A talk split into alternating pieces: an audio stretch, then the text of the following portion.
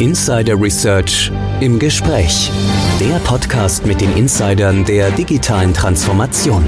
Ihr Podcast News Anchor und Moderator ist Tech Analyst Oliver Schoncheck.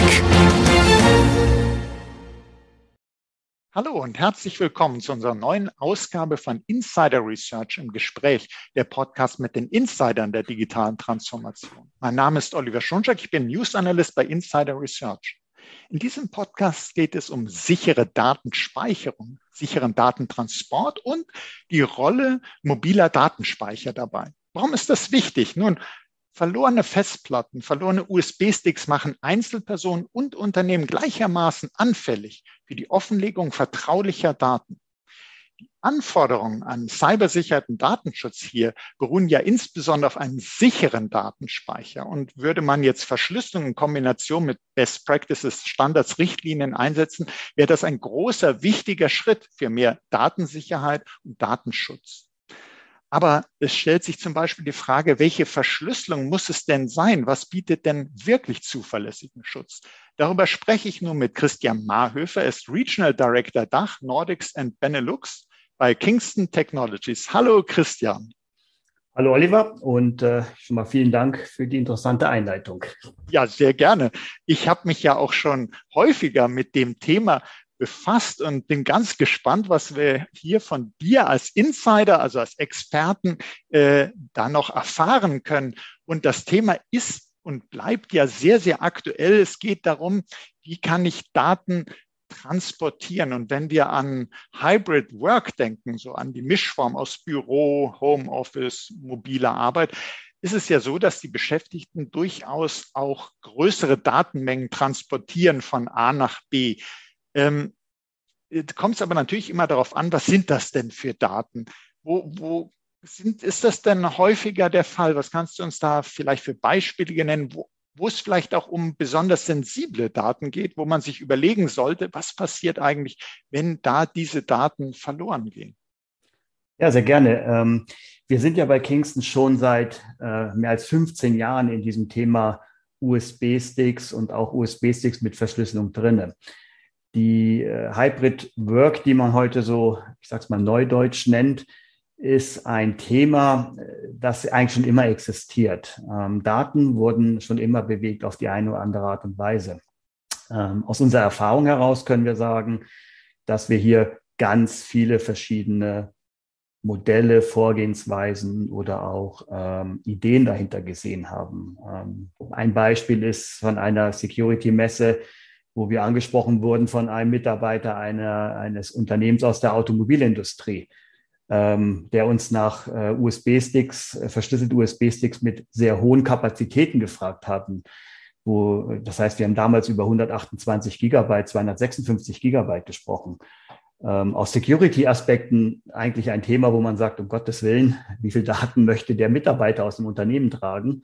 Aber es war halt, äh, der Hintergrund war einfach sehr äh, äh bündig, ähm, in der Form, dass es nämlich damals darum ging, technische Unterlagen für äh, neueste Automobilmodelle mitzunehmen und die äh, Mitarbeiter, die Ingenieure sich nicht auf die Cloud verlassen konnten und wollten und entsprechend eben die gesamten Unterlagen, Zeichnungen, äh, ähm, was immer dort benötigt worden ist, wirklich bei Kundentreffen dabei haben wollten. Ähm, wir kennen das genauso aus Bereichen von Versicherungen, dass dort teilweise Daten von, von Versicherungsnehmern Außendienstler gegeben worden sind. Aber, und auch das darf man nicht vergessen. Heutzutage viele Mitarbeiter speichern einfach auf lokalen Medien gewisse Informationen, um sicherzustellen, die bei Hand zu haben, wenn sie arbeiten wollen. Ähm, Beispiel, ich bin selber viel im Vertrieb unterwegs, Präsentationen. Die hat man doch mal ganz gern noch mal auf dem USB-Stick im Fall des Falles, dass mit dem Notebook irgendwas nicht funktioniert. Mhm, absolut. Also kann ich mich auch gut dran erinnern, wenn ich für Vorträge unterwegs war und bin, dass man sagt, na ja, äh, in der Sakkotasche hat man dann vielleicht noch äh, die PowerPoint-Präsentation, hat man zwar vorher übermittelt, aber man weiß ja nie und sonst würde man dastehen. Oder wenn man sich vorstellt, äh, als Versicherungsagentin, als Versicherungsagent ist man auf dem zu gut deutsch platten Land unterwegs, Internetverbindung nicht so wirklich toll und man will aber an die Kundendaten dann sagt man sich auch, hm, naja, wenn es hier zum Vertrag käme, ich kann gar nicht auf die Daten, auf die Systeme zugreifen, das wäre ja schade, also nehme ich sie doch lieber mit.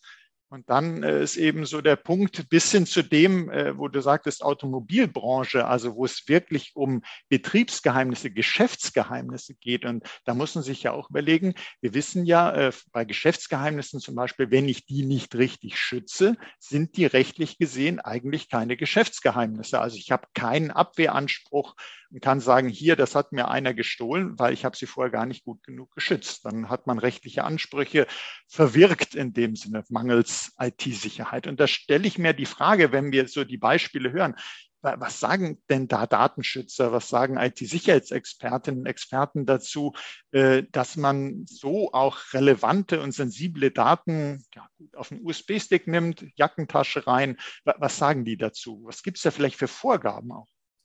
Ähm, bevor wir jetzt auf diese Frage eingehen, Oliver, würde ich vielleicht nochmal ganz gern nochmal einen Schritt zurückgehen. Mhm, ähm, und zwar ist in Richtung, was du gerade erwähntest, ähm, was die Sicherheit betrifft. Und wenn man sich ähm, auch heute mal die, die heutige geopolitische Situation anschaut, ähm, es ist interessant, dass man verstärkt mittlerweile auch Empfehlungen, auch seitens des BSI hört, dass ähm, Geschäftsreisende, die in gewisse Regionen, in gewisse Länder derzeit reisen, dort teilweise sogar empfohlen wird, Daten eher auf einem USB-Stick mitzunehmen, der verschlüsselt sein sollte.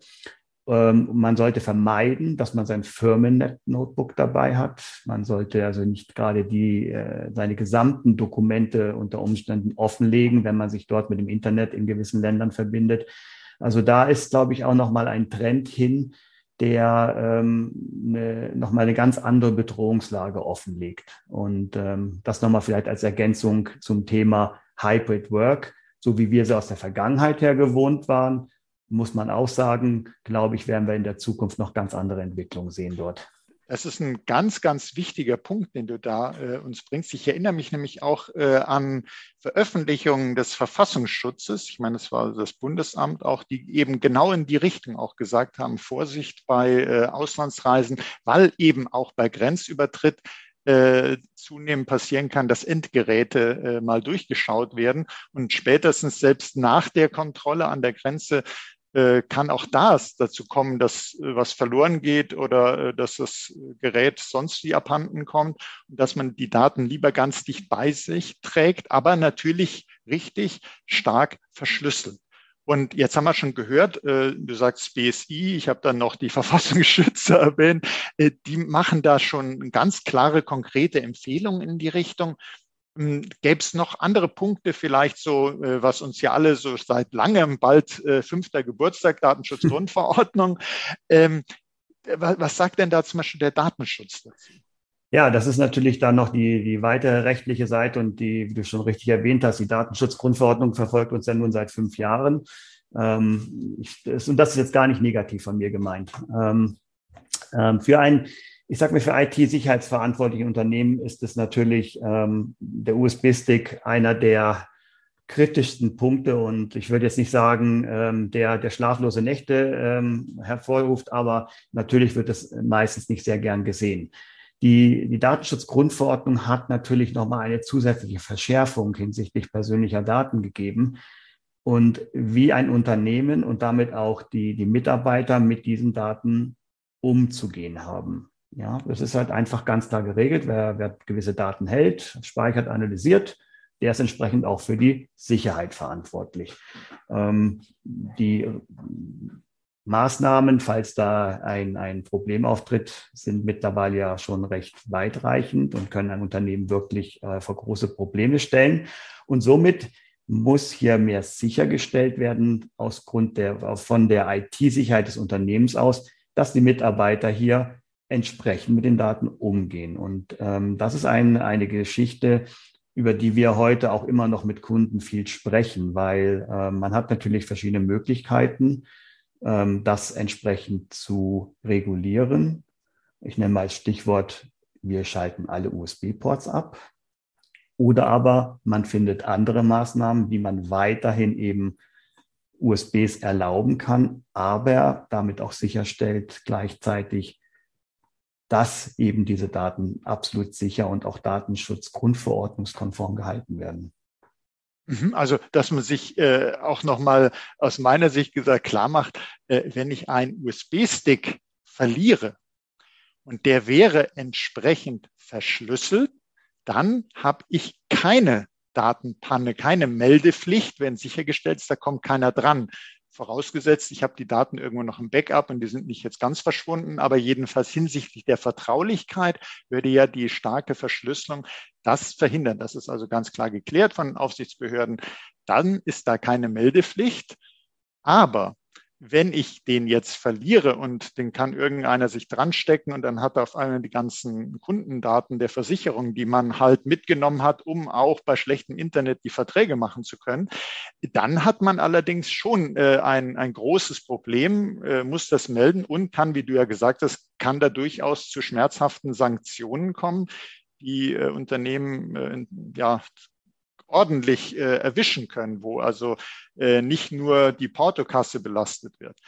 Ähm, jetzt möchte ich aber trotzdem noch mal einen Schritt zurückgehen, denn wir sprechen und ich weiß es selbst und ich mache es auch selbst, dass ich auch äh, mit USB-Sticks unterwegs bin, entsprechend sicher natürlich.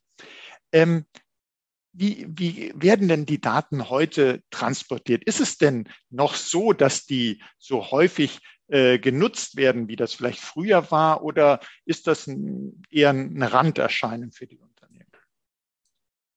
Wir gehen davon aus, dass es nach wie vor noch sehr häufig genutzt wird. Ähm, das Thema USBs ist ja immer ähm, ein bisschen mehr in den Hintergrund getreten. Viele verweisen dann auf Cloud-Lösungen. Ich kann online meine Daten irgendwo ablegen. Ich brauche gar kein USB mehr. Aber wenn man sich die Zahlen einmal anschaut, dann spricht das doch ein bisschen eine andere Sprache. Äh, nach Statista wurden im Konsumermarkt äh, im Jahr 2022 in Deutschland rund 10,8 Millionen USB-Sticks verkauft. Also eine ganz erhebliche Menge. Mhm. Das heißt, es ist doch nach wie vor eine, eine Nachfrage da nach äh, dieser Form der, der Datenspeicherung. Ähm, wir haben uns dann auch mal die Mühe gemacht, ein bisschen unsere eigenen Verkäufe zu analysieren, soweit wir das, wie wir es machen können. Und ähm, wir haben selber für uns festgestellt, dass wir doch durchaus ähm, sehen können, dass im Bereich des ähm, Unternehmensmarktes, äh, also dem B2B-Markt, dem klassischen, wo Unternehmen oder gewerbliche Kunden Produkte einkaufen, wir dann auch sehen, dass dort aber auch nur ein relativ geringer Prozentsatz an USB-Sticks, die verkauft werden, tatsächlich verschlüsselt sind. Und ähm, wir reden da, gesagt, ist keine, keine statistische Erhebung im Detail, aber wir können das relativ gut nachvollziehen. Wir reden da von Zahlen, die liegen irgendwo bei sechs Prozent. Sechs Prozent aller Medien im Unternehmensbereich sind verschlüsselte. Das heißt, 94 Prozent sind unverschlüsselte Sticks. Ja, und wenn man sich das vorstellt, äh, die sind, also USB-Sticks haben ja den Charme, Sie sind klein, leicht, das ist ein hoher Komfort. Die haben inzwischen Speicherkapazitäten. Das konnte man sich früher gar nicht erträumen, als man mit den ersten unterwegs war. Aber wenn man sagt, jetzt 94 Prozent ähm, nutzen eigentlich einen ganz einfachen USB-Stick, der vielleicht viel große Speicherkapazität hat, aber kleine Sicherheit. Äh, was, was machen denn dann die äh, Unternehmen? Was, was würde sagen, die verschlüsseln dann vorher die Daten und packen die drauf oder äh, verschlüsseln gar nicht. Ähm, was, wie steht es denn da um die Sicherheit, wenn das verloren ginge? Also da ähm, ist natürlich jedes Unternehmen dann gefragt, welche Maßnahmen es dort, dort ergreift. Ähm, wie du schon richtig gesagt hast, die Kapazitäten für USB-Sticks sind ja heute riesig. Also wir reden da ja an Daten, wenn wir es als Aktenordner sehen würden, äh, das ist ja ein Einkaufswagen voll Akten, äh, der da letztendlich weggetragen werden kann, aus dem Unternehmen heraus, auf dem USB-Stick. Ähm, wenn wir uns jetzt mal äh, die, die Vorgehensweise angucken, dann ist es ähm, aus unserer Sicht doch so, dass schon viele Unternehmen auf die, die Modelle der Softwareverschlüsselung zugreifen. Ähm, das ist ja schon mal ein sehr positiver Aspekt, dass man sich zumindest Gedanken macht, ich sage, ich nehme einen handelsüblichen USB-Stick, ich tue dort eine Verschlüsselungssoftware drauf und dann äh, rede ich mit meinen Mitarbeitern, biete vielleicht noch ein Training an und sage ihnen, wenn ihr Daten speichern möchtet, dann bitte auf diesen USB-Stick verwendet bitte die Verschlüsselung, damit im Falle eines Datenverlustes, und du hattest vorhin ja gerade schon die Fälle angesprochen, und das sind aus unserer Sicht natürlich die meisten Fälle ist der unabsichtliche Verlust. Ja, ab und zu vielleicht mal das, das gestohlen mit einer Aktentasche, die Handtasche oder aus der Tasche heraus. Aber wir glauben auch, dass die, die äh, meisten Datenverluste entstehen einfach dadurch, dass ein Mitarbeiter aus Versehen der USB-Stick aus der Tasche rutscht, der irgendwie verloren geht. Dann sind zumindest die Daten geschützt, wenn man die Softwareverschlüsselung drauf hat. Das muss man zumindest mal so sehen. Ob das Ganze dann ein gutes Tool ist und ein absolut sicheres Tool ist, das steht auf der anderen Seite. Also wir, wir haben jetzt gesehen, man äh, greift durchaus äh, weiterhin zu äh, USB-Sticks. Ähm, man, man, manchmal äh, denkt man vielleicht, ja, man könnte auch das, die Cloud zum Transport nehmen, aber das ist ja nicht so die, äh, die, die wirkliche Alternative, äh, wenn, wir hatten ja gerade gesagt, zum Beispiel die Versicherungsagentin unterwegs ist und hat aber gerade irgendwo in der schönen Eifel keinen Internetzugang. Äh, und dann komme ich nicht äh, an die Daten, habe das in der Cloud abgelegt, äh, habe das hoffentlich auch da verschlüsselt und zwar Provider unabhängig verschlüsselt. Ich selbst habe verschlüsselt. Aber äh, das ist ja dann oftmals nicht das, was ich haben möchte in der Situation. Ich will ja wirklich zuverlässig überall an meine Daten drankommen. Und jetzt sagtest du, es ist auf jeden Fall schon mal ein sehr, sehr guter Schritt, dass man eine, äh, ja, eine softwarebasierte Verschlüsselung nimmt. Aber ist das denn auch auf jeden Fall eine zuverlässige Lösung oder gibt es da auch Knackpunkte, wenn ich sage, ich verschlüssele softwarebasiert? Aus unserer Sicht hat eine, hat eine Softwareverschlüsselung schon so ihre Knackpunkte, definitiv. Ähm, ich würde als Punkte dabei nennen, zum einen mal schon mal die Geschwindigkeit alleine. Wir haben äh, Tests gemacht mit normalen USB-Sticks, die ja äh, schon meistens per se nicht gerade jetzt die, die schnellsten Produkte äh, sind, wenn es darum geht, äh, Daten zu lesen oder zu schreiben. Durch die Softwareverschlüsselung haben wir teilweise festgestellt, dass diese Geschwindigkeiten oftmals nochmal um die Hälfte zusammenbrechen. Das heißt also, man hat schon mal ein sehr langsames Arbeiten damit.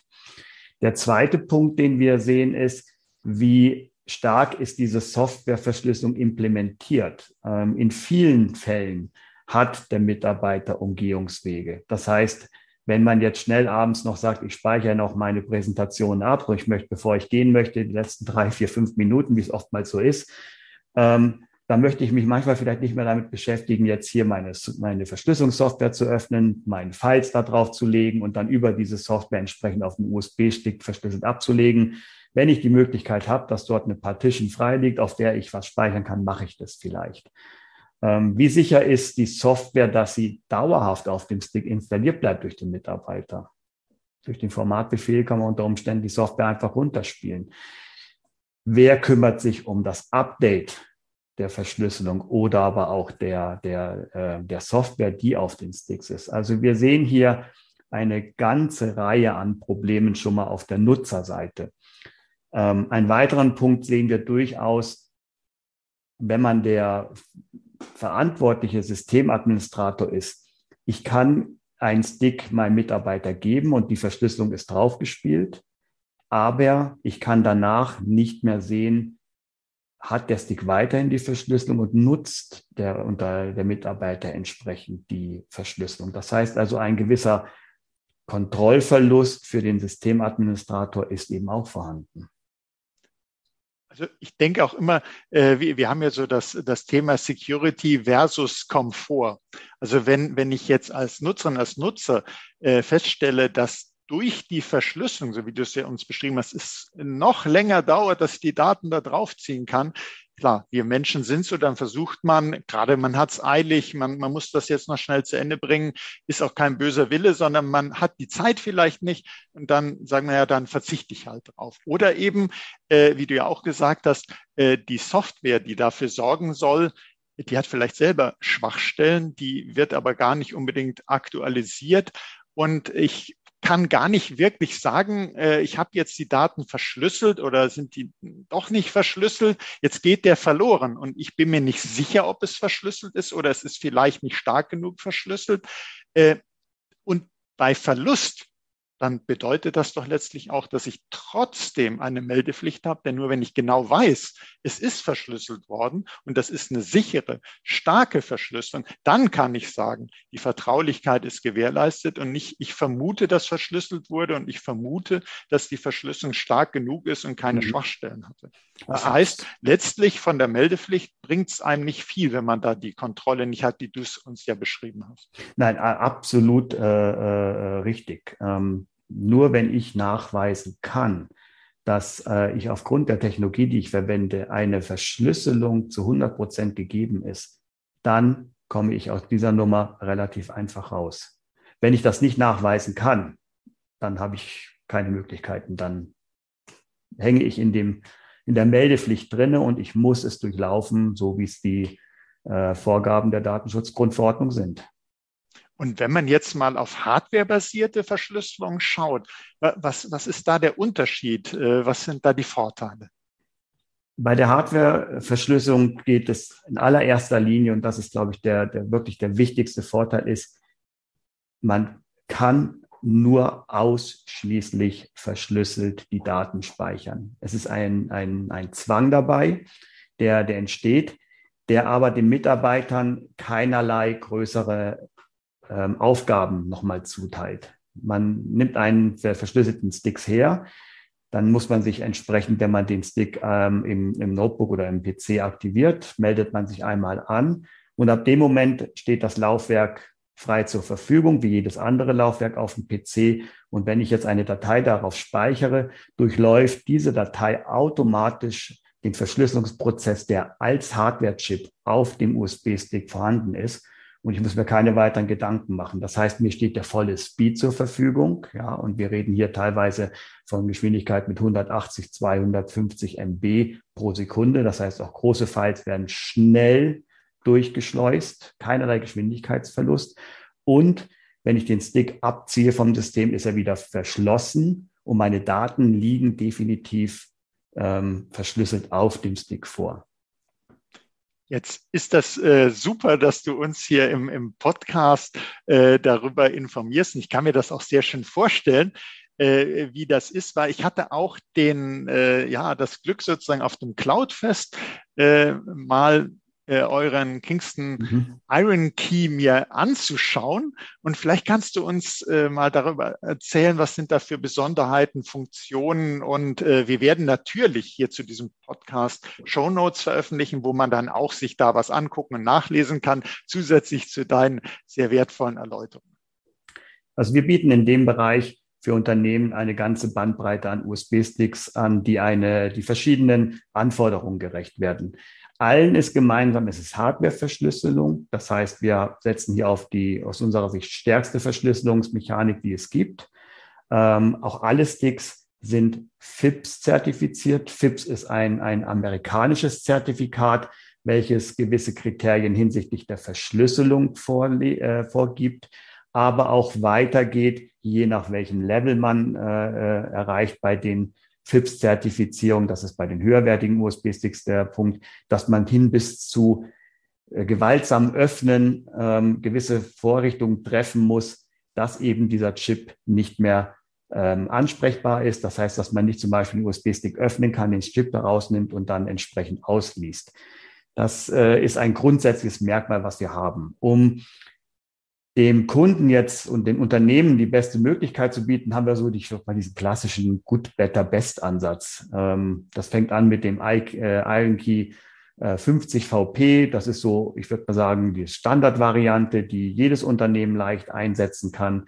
Das geht dann über den Iron Key 300 bis zum Iron Key S1000, bei dem wir, wie gesagt, noch weitere Features dann eingebaut haben, was die Sicherheit angeht speziell eben dieser Sicherheit des äh, Öffnens und des äh, Zugriffs auf die Technologie oder aber auch, dass die zum Beispiel an der Management-Konsole verwaltbar sind. Das sind so mal der, ist mal der grundsätzliche Ansatz mit den drei Modellen. Das Modell, was du jetzt erwähnt hast, den Iron Key Keypad 200, ähm, das ist ein sehr interessantes Produkt.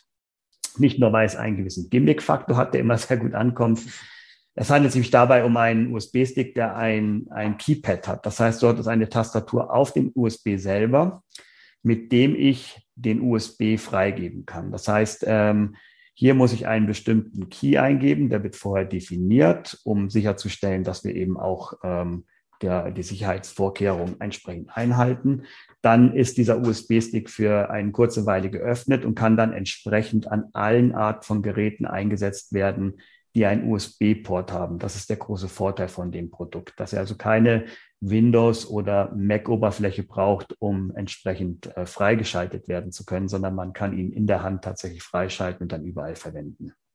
Und das klingt für mich nach einem tollen Schutz gegen äh, Keylogger-Attacken, also wo man versucht, die Eingabe sozusagen des Schlüssels, des mhm. Passwortes mitzuschreiben. Und wenn das ja gar nicht zum Beispiel am PC erfolgt, sondern direkt auf äh, dem USB-Stick, dann hat man da ja die Angreifer schon mal ausgetrickst. Ja, absolut. Das ist schon mal ein, ein großer Vorteil, wobei wir auch bei den äh, üblichen USB-Sticks ähm, extra hier eine Sicherheitsfunktion eingebaut haben.